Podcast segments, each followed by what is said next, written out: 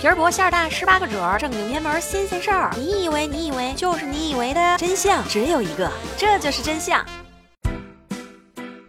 我是默默呀，我又来了呀！这里是由喜马拉雅 FM 独家出品的《这就是真相》，欢迎大家。有一种食物，长相和味道不成正比，但是它非常的坚强。只要是个地儿，不管怎么打理，只要种子一撒下，就能够长得出来。不仅产量高，而且容易储存和携带。很多的时候，它还充当了军粮中的主食。不过，它的出世过程也被赋予了许多传奇的故事。今天我们来聊聊大众蔬菜——土豆。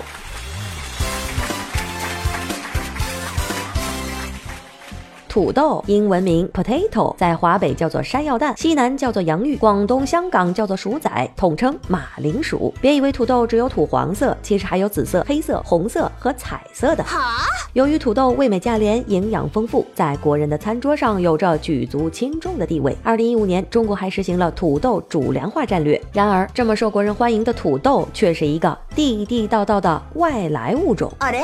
大约七千年前，居住在秘鲁南部的人率先改良了野生的土豆品种。此后，人们就将种植土豆和野生土豆杂交，培育出了种类繁多的土豆品种。大航海时代，当第一批欧洲探险者在印第安人的菜园子当中看到土豆的时候，就喜欢上了它，并且给它起名叫做帕帕。十六世纪时，西班牙殖民者将帕帕带到了欧洲，因为没有在圣经中查到对帕帕的记载，便咒骂它是罪恶的食物。于是，初来乍到的土豆因为花朵漂亮，就被当成了奇花异草，养在了花园里。土豆的食用历史颇为曲折，因为土豆表面凹凸不平，切开了之后会氧化变黑，再加上当时的欧洲人不知道土豆的烹饪方法，有人大胆的吃了生土豆，还有人因为吃了发芽的土豆导致中毒，上吐下泻，于是土豆就被演绎出了许多灵异事件。英国人相信种过土豆的土地会变成灰尘；意大利西西里人相信只要把仇人的名字写在纸上，钉入到土豆上，仇人就会死去。法国人认为吃了土豆会得麻风病，还专门颁布了法令禁止种植土豆。德国人认为地下的东西可能与鬼神有关，就连英国女王都站出来公开辟谣：请注意，请注意，土豆有毒，土豆有毒，忽吃忽带。就这样，在长达二百年的时间里，土豆一直背着邪恶植物的黑锅，要么是种在花园里面供有钱人观赏，要么是扔给下等穷人和牲畜食用。但是有那么一小撮不团结的吃货，发现了土豆的食用方法，味美价廉，边偷吃边偷乐。在十七世纪的欧洲，土豆能够作为食品广为传播，很大一部分归功于法国农学家安巴曼奇。他认识到了土豆是一种了不起的植物，并请国王推广种。种植。十八世纪前后，欧洲人口急剧增加，由于气候偏冷，主要的粮食作物已经不能够满足需求，而土豆具有耐寒、产量高、营养丰富的优点，被英国、法国、德国等国家的政府大力推广，土豆才逐渐被欧洲人所接受。德国政府下令发动全国人民种土豆、吃土豆。传说腓特烈二世大帝为了推广土豆，还曾经设下了一个圈套，他把一块地里面种上了土豆，白天派重兵把守，暗示平民这块地里面有宝贝，晚上。撤去了士兵，引诱老百姓来偷窥。七年战争时期，德国人民就是靠吃土豆坚持到了最后的胜利。为了纪念伟大帝王腓特烈二世，直到现在，人们在他墓前供奉的还是土豆。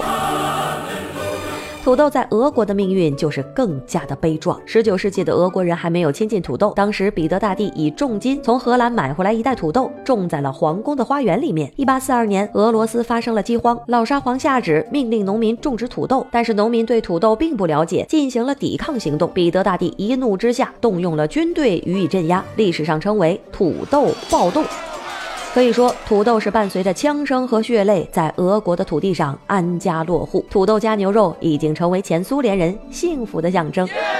兵马未动，粮草先行。口粮是维系军队战斗力的最低标准。各国军事后勤部门为了能够让士兵能够迅速而愉快地填饱肚子，挖空心思推出了各色花样的口粮。在军粮当中，土豆也经常扮演了极为重要的角色。在十九世纪，土豆逐渐成为了欧洲人的粮食支柱。俗话说：“成也土豆，败也土豆。”由于欧洲各国的土豆品种单一，一八四五年能够让土豆腐烂的晚疫病登陆欧洲，一举重创各。国土豆，爱尔兰最为惨重。由于当时土豆是爱尔兰的主要粮食，土豆失收，引发了爱尔兰大饥荒。据史料记载，大约有一百万人在这次饥荒之中饿死，还有一百万人背井离乡逃往了美利坚，其中就有美国的第三十五任总统肯尼迪的曾祖父。